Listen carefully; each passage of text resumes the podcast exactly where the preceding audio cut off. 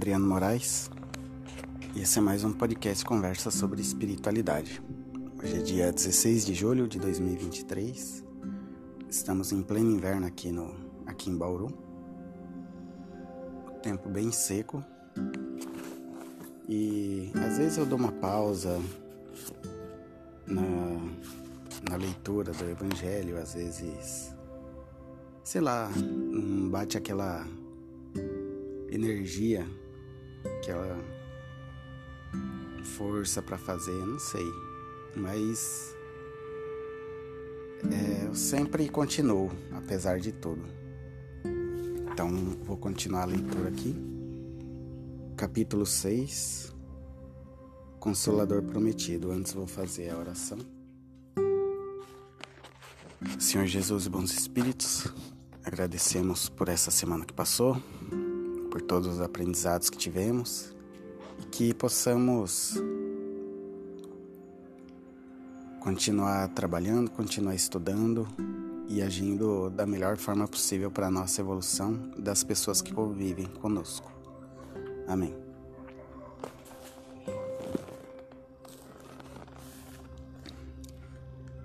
Consolador prometido, se vós me amais, guardai meus mandamentos. Abri a porta para a cachorrinha sair do quarto.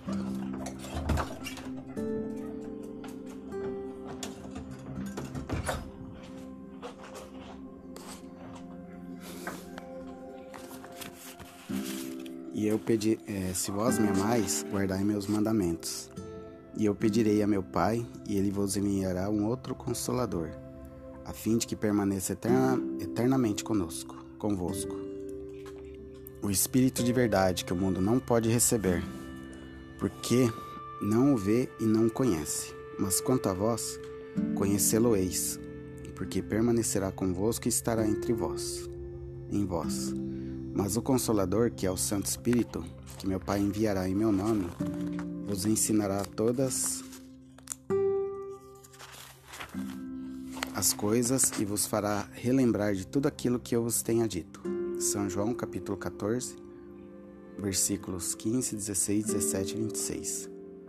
Jesus promete um outro consolador, o Espírito de verdade que o mundo não conhece ainda, porque não está maduro para compreendê-lo, que o Pai enviará para ensinar todas as coisas para fazer recordar aquilo que Cristo disse: Se, pois, o Espírito de verdade deve vir mais tarde ensinar todas as coisas, é que o Cristo não disse tudo. Se ele vem fazer recordar aquilo que o Cristo disse, é porque isso foi esquecido ou mal compreendido.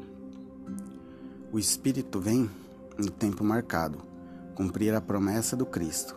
O Espírito de verdade preside a sua instituição, chama os homens à observância da lei e ensina todas as coisas em fazendo compreender que o Cristo não disse senão por parábolas. o Cristo disse: Que ouçam os que têm ouvidos para ouvir. O Espiritismo vem abrir os olhos e os ouvidos, porque fala sem figuras e sem alegorias. Ele ergue o véu deixado propositadamente sobre certos mistérios. Vem, enfim, trazer uma suprema consolação aos deserdados da terra e a todos aqueles que sofrem, dando uma causa justa e um fim útil a todas as dores. O Cristo disse: Bem-aventurados os aflitos, porque serão consolados. Mas de que forma se achar feliz sofrendo, não sabendo por que se sofre? O Espiritismo mostra-lhe a causa nas existências anteriores e na destinação da Terra, onde o homem espia seu passado, mostra-lhe o objetivo naquilo em que os sofrimentos são como crises salutares que conduzem à cura, e são a depuração que assegura a felicidade nas existências futuras. O homem compreende que mereceu sofrer e acha o sofrimento justo. Sabe que esse sofrimento ajuda o seu progresso e o aceita sem lamentar. Como o obreiro aceita o trabalho que deve lhe valer seu salário.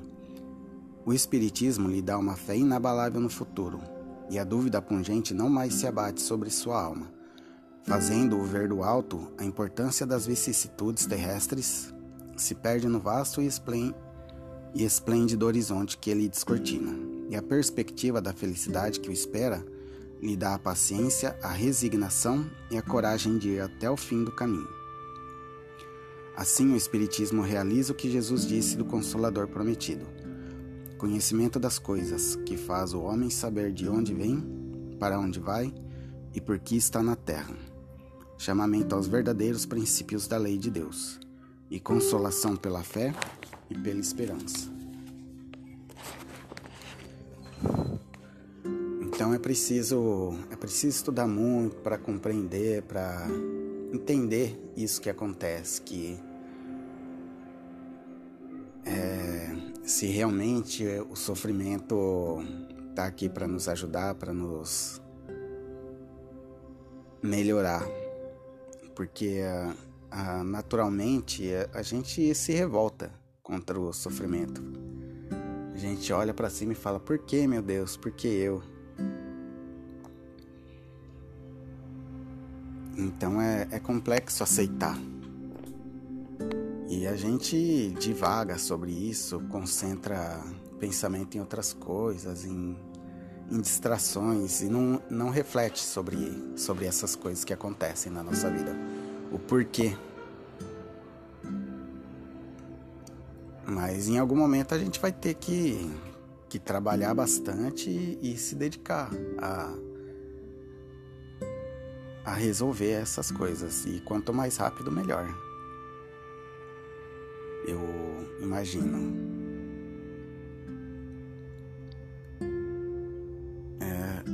Uma questão de, de se organizar. Se organizar, aceitar e, e trabalhar. Vou ler uma mensagem. Fortaleza interior. Se queres a propriedade, a alegria, a saúde, o que é natural, acredita que és capaz de obtê-las. Aceita-as e segue-as em teus cuidados. Defende-te dos maus pensamentos. Para aproveitar os novos dias, fortalece o teu íntimo, crendo na força do teu eu, da tua inteligência, do teu espírito. Faze-te nova pessoa, que os tempos surgem novos. Quanto mais confias no que fazes, dizes e compreendes, mais firmes se tornam para ti a esperança, a alegria e a paz. Crê na felicidade, mesmo nos momentos difíceis. És como o diamante que, lapidado, mostra resistência, beleza e valor.